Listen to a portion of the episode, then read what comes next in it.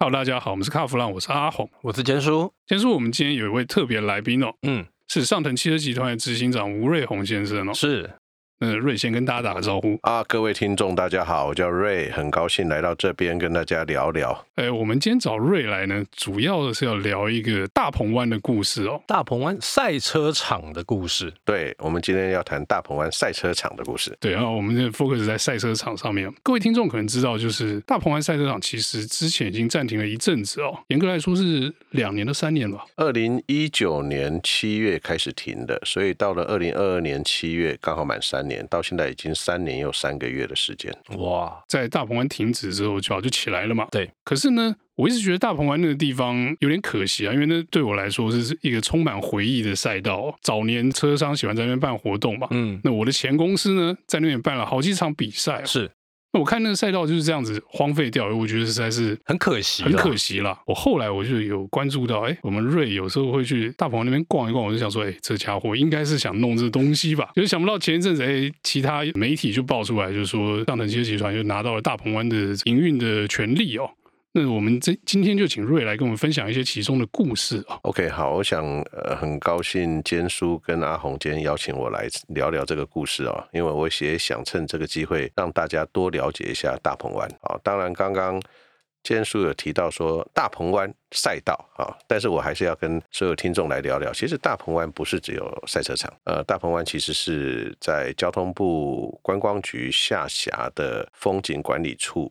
叫棚管处的一个最重要的一个核心的一个区域，它主要的目的是观光。它为什么能够成为观光的一个核心区域？不是因为它有赛车场，而是它有风景。所以我还是很希望大家如果有机会的话，不见得要去玩赛车，但是很欢迎大家到大鹏湾去走一走，因为它算是全台湾少数啊，你在一个安全的海水的水域里面，几乎是没有浪。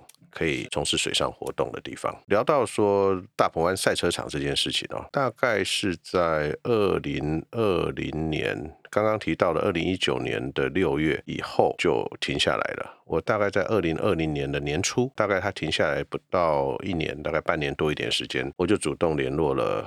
鹏管处，那我主动去拜会他，我就表达了，我觉得这个赛车场非常可惜，因为设施都还在，停下来对我们的整个台湾的汽车产业也好，或喜欢赛车运动的人也好，其实是一个很可惜的事情哦。虽然后来在台中也有一个赛车场出现了，可是呢，多一个赛道，其实就跟打高尔夫球场是一样的道理，你永远打同一个球场会腻吗？会腻嘛。总是希望说打打不一样的球场，不一样球场有不一样的挑战性啊，有甚至还有人出国去打球的。那我接触了以后，棚管处就给我的回复也很清楚，他说这非常抱歉哦，那个因为跟之前的呃特许公司的合约虽然已经结束，但是呢有一些后续的事情必须要处理。他说短时间内是没有办法跟我聊这件事情的啊，因为他们并没有把所有的事情把场地都点交回来。但是呢，老实说我们。持续关心啦，所以只要是棚管处如果有活动的话，他们办什么风帆节啦，他们会办一些棚管处会在大鹏湾办很多的观光活动。他有邀请我，我有空我都会亲自去去那边走一走，顺便也感受一下东港哦那边的那种观光的资源。跑了几趟以后就越来越熟，跟他们棚管处的人，从他们的那个主管到他们的其实他们底下的一些同仁都很熟悉了，他们所以。他们有什么活动都会用赖来通知我。你想那个都已经是两年，二零二零年年初嘛，好，那到现在已经是两年多的事情了。一直到前阵子，大概在九八九月，呃，他们就跟我说，政府已经走完既定的流程了，可以考虑呃活化这个场地。那主要活化的标的就是赛车场。因为它是现有设施，他说他们要活化，所以他们就说，如果是要走活化的话，他希望呃我还有兴趣。我说我当然有兴趣啊。好，那他说那他们会有一个标案会放到网络上，就说好，那我们会依照这个标案的流程来争取。那最终的结果就是我们在这个第一个活化案上面，我们就拿到了这个赛车场，有机会在明年把它重新打开来，让它重新使用。啊，所以大概的过程是这个样子。对，所以你刚刚提到说明年要重新打开使用，可是因为那个那个赛车场，它现在它还需要重新整理嘛？呃，对，那所以打开使用，我们也是会渐进式的打开了，而不是说打开使用所有东西都恢复了。嗯，哦，因为它已经荒废了，停下来。呃，三年多的时间是，所以我们也要派人进去整理、检查。嗯、所以第一个工作叫清洁。OK，占地非常的大，整个大鹏湾游艺区是七十六公顷左右，赛车场大概占了它的一半，OK，将近一半的。面积，所以它如果用七十六公顷，七十六公顷还不含水域哦。如果连它的油田港水域的话，可能将近一百公顷。如果是以七十六公顷里面的，我们就假设三十公顷来讲的话，就是一公顷大概是三千平的话，大概一万平以上的啊，十万平，抱歉，更正，十万平的土地要清扫。所以这个第一件事情可能是先把我们需要用到的最重要的场地就是赛道，所以我们整个。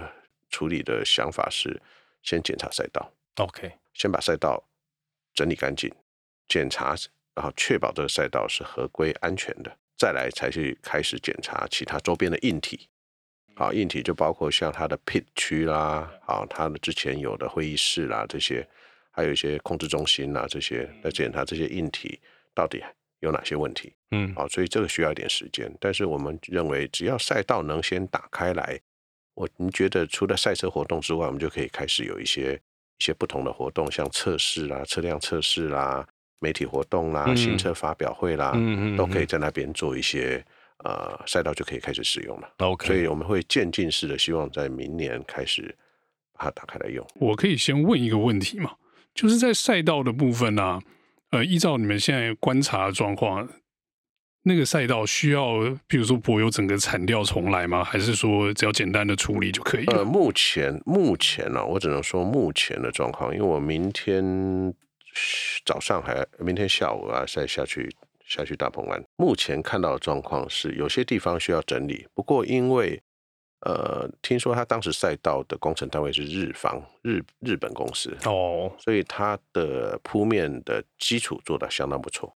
OK，所以呃，可能需要修补的部分不会太多，嗯，这是目前我们所知道的状况。不过还是要等到我们确定实际场勘之后才能确认，才能确认了。哦，对。不过这听起来消息算是好的哦。对，这个算是一个好消息。有些赛道，你说像 TIS 后来就破破烂烂的，嗯嗯嗯，然后我们去珠海也是，珠海后期也很可怕，那个铺面后来就变得很烂嘛。对。那如果照你这样讲的话。如果铺面 OK，那我觉得这个工期好像可以期待它不会太长哦。呃，对，因为我我们在这两年中间，其实我就曾经下去跑了几趟。当然，我不是激烈吵架了，我是开车下去绕那个赛道。所以在棚管处还没有把这个场地可以公开让大家来呃评评比呃成立一个标案之前，他也非常大方的带我们下去看了几次的场地。我开车开了几趟，发现草长得蛮多的，但是赛道的铺面品质，哎，令人意外的，相对的非常好。OK，那我后来有问了之前曾经在那边服务的一些以前前公司的同事，有参与到工程的，他就特别跟我强调，他说这个铺面是日本公司来做的，当时的确是依照国际赛道的标准，所以他认他对这个铺面是相当有。呃，相当有信心。当然，他也指出了在大直线的最尾端有一些地方，他说之前就有一些呃，可能因为施工当时你要一个工程总是不可能百分之百嘛。他说那个时候有些铺面曾经有些问题，他就提醒说那些地方可能要稍微注意一下。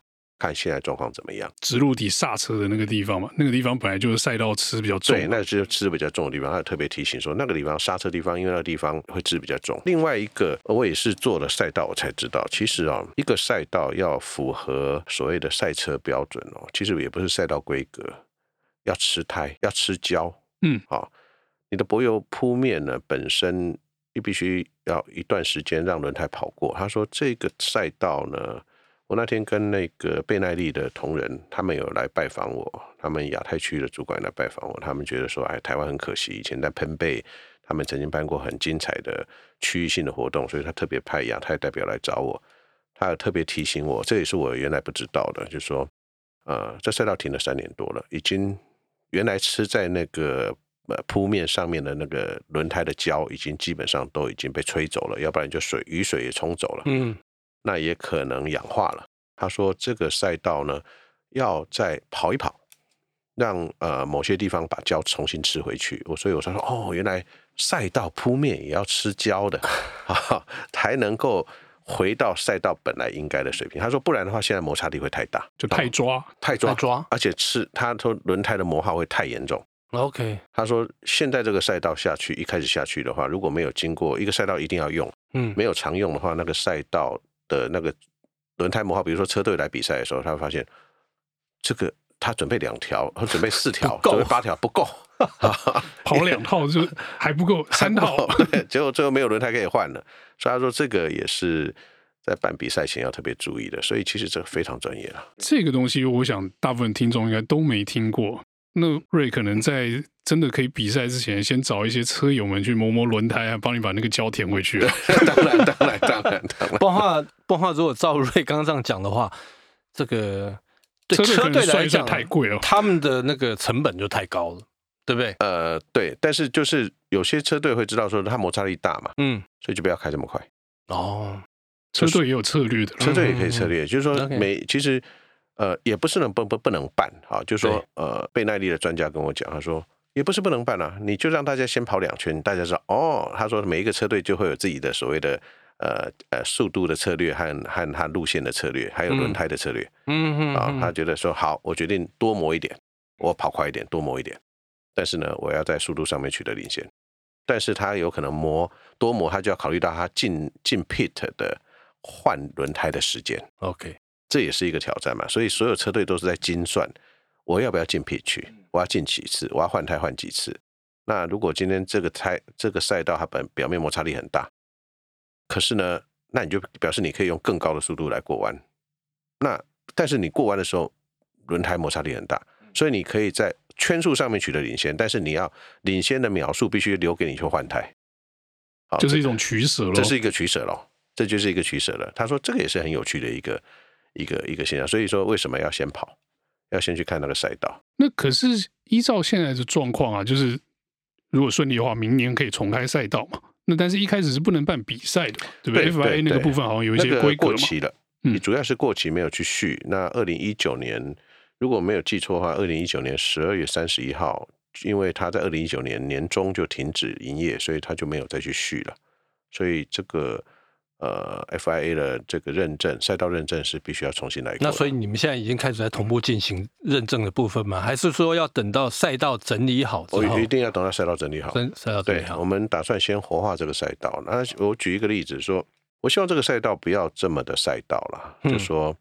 像意大利有一个赛道叫蒙萨，它其实在市区里面。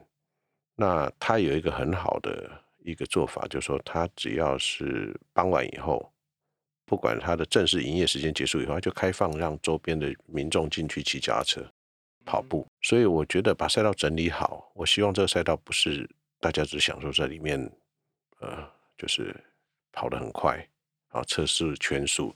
我希望也可以。有机会办一下，比如说赛道马拉松啦、啊，或者是赛道走行会。走行会是真的进去走啊，对啊，人的走行会不是车的走行会、啊，人的走行会啊，对啊，对啊，你可以推你的娃娃车走一圈啊，是啊，然后带你的孩子在赛道拍拍照啊，嗯，让他从小就对赛道有一个概念。那甚至于说办一些，比方说脚踏车的比赛，脚踏车的活动啊，对啊，都可以啊。所以我们希望他。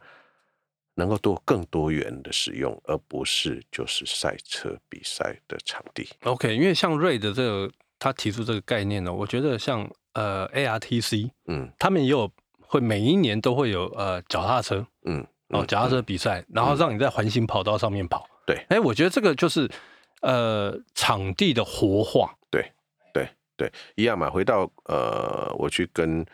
政府做简报的时候，嗯，我们当然这次分数是最好。那我们在做简报的时候，我就跟政府的评委就讲，我说我很清楚知道这个案子是在观光局底下的国家风景管理处底下，它目的就是观光，观光关键就是人潮，希望有人来，有人潮才能带动东港的地方的发展，嗯，嗯，甚至有机会让那边的第二代能够从都市回到乡下接他父母的生意。那个都是需要有人潮，嗯，有人潮才会有金流，才会有消费，所以就要无所不用其极的想一想，这个赛道能能有能带到什么样的人潮进来，不能只是想想来开车的人，嗯嗯，如果这样的话，就会比较有限。对，因为其实我们说赛车活动啊，说经营一个赛车场哦，之前开玩笑讲说，一年五十二周。最好是五十二个周末都有比赛，要把那个行事历填满。嗯嗯嗯。那可是依照睿现在这个讲法，这不是五十二周，这是希望能把三百六十五天都填满。对啊，对啊，对啊，对啊，就是跟飞，其实赛道就跟饭店、跟飞机一样。当飞机起飞前，它的三百五十个位置坐了五十个位置，它那三百个位置就是凭空消失了。那饭店也是一样，饭店是不能从头来的。今天晚上三百个房间，只有住二十个房间，两百八十个房间，今天晚上过去就过去了。嗯，赛道也一样，三百六十五天，今天没有活动，过去就过去了，这个赛道就闲置了。所以长远来看，我还是希望这个赛道能够能够多有人使用。不过你讲到一个东西，我想我想到很重要的问题哦。刚才你举例提到了饭店哦，那你也知道我们。媒体大部分在台北嘛，那去大鹏湾就是一趟路。嗯，以前大鹏湾有地方住啊。嗯，那现在你那重来之后，那个听说那个饭店已经现在没有营业了。对，那现在饭店没有营业，不在这一次的标案呃项目之内，它会是属于呃未来另外一个五十年长期的一个标案哦。那所以这个问题目前也没有解决的方案。啊，目前我没有办法有解决的方案，但是我现在在争取有没有可能在短时间内也能够活化它的住宿设施，而不是饭店，因为要活化饭店这件事情的话，它有考虑到非常多的限制。但是我是希望说，能不能争取有在办活动的时候呢，能够把部分的房间开放出来。但是这个还是需要跟政府来协调。也是另外一个做法是说，其实我们很希望跟高雄的饭店能够合作啦，因为其实我们测过，从高雄到大鹏湾，在没有特殊交通状况情况之下，大概在是五十分钟左右，差不多。对，大概五十分钟左右的时间。其实高雄最近这几年多了好多新的饭店，而且非常棒的饭店，是像什么诚毅啦。像那个洲际啦，像万豪啦，虽然有一些饭店关了，像那个国宾呐，呃呃，爱河旁边那一个，对，他准备要关掉了嘛，好，准备要拆掉，但是多了好多新的饭店，所以其实我觉得，呃，高雄这些饭店，甚至屏东当地的一些饭店，都有机会跟这个。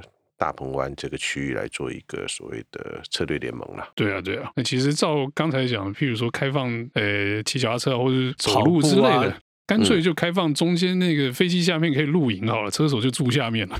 啊，这个要我来，我还要跟主管单位聊聊看，在法规上面是不是允许啦？因为我觉得政府单位的所有的设施呢，都要考量到几个重要的。第一个要能够有。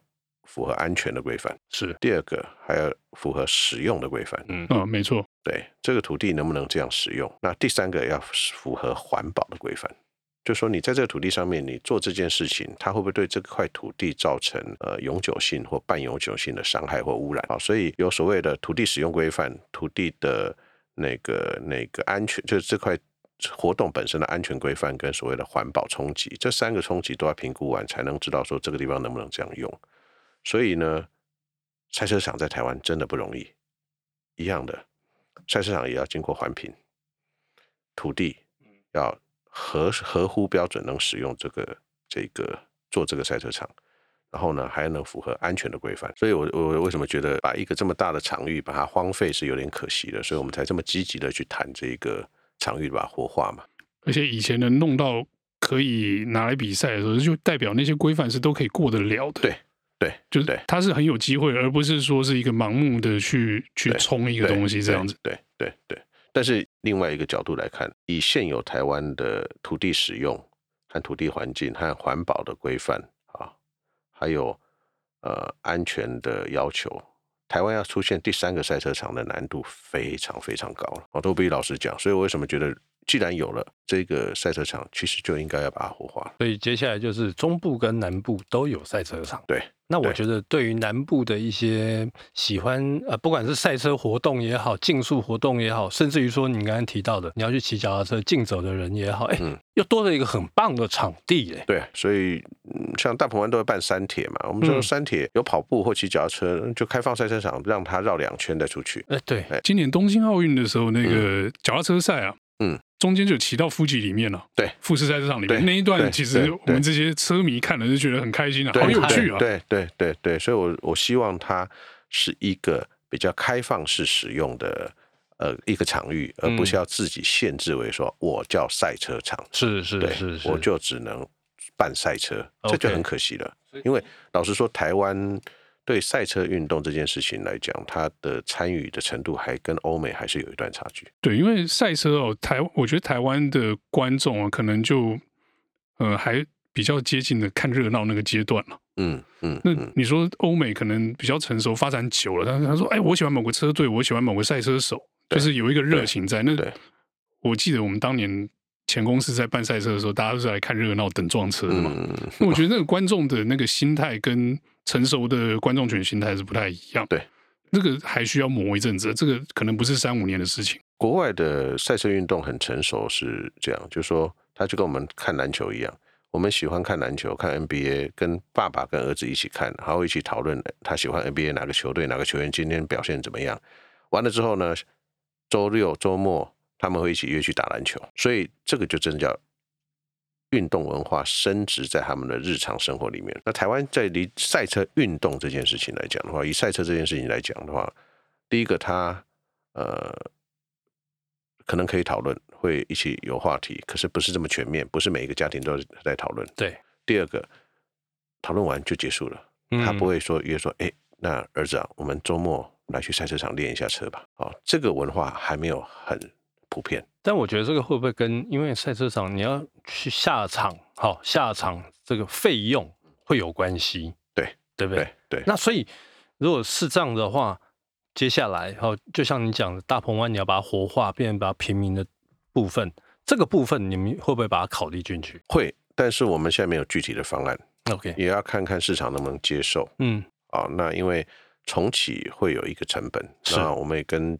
呃，棚管处承租，那也有跟大家有承诺，那当然我们要付一定的成本的负担，我们会精算以后，然后再考虑到市场的接受度，我们还是希望尽可能的能够让大家多使用这个场地了。哦，对，当然能够认为成为大家未来周末呃周末或者是平日能够呃精进自己驾驶技巧的场地，我觉得这是一个很好的方向。日本就有类似这样的赛车场。好哦，那我们今天很高兴。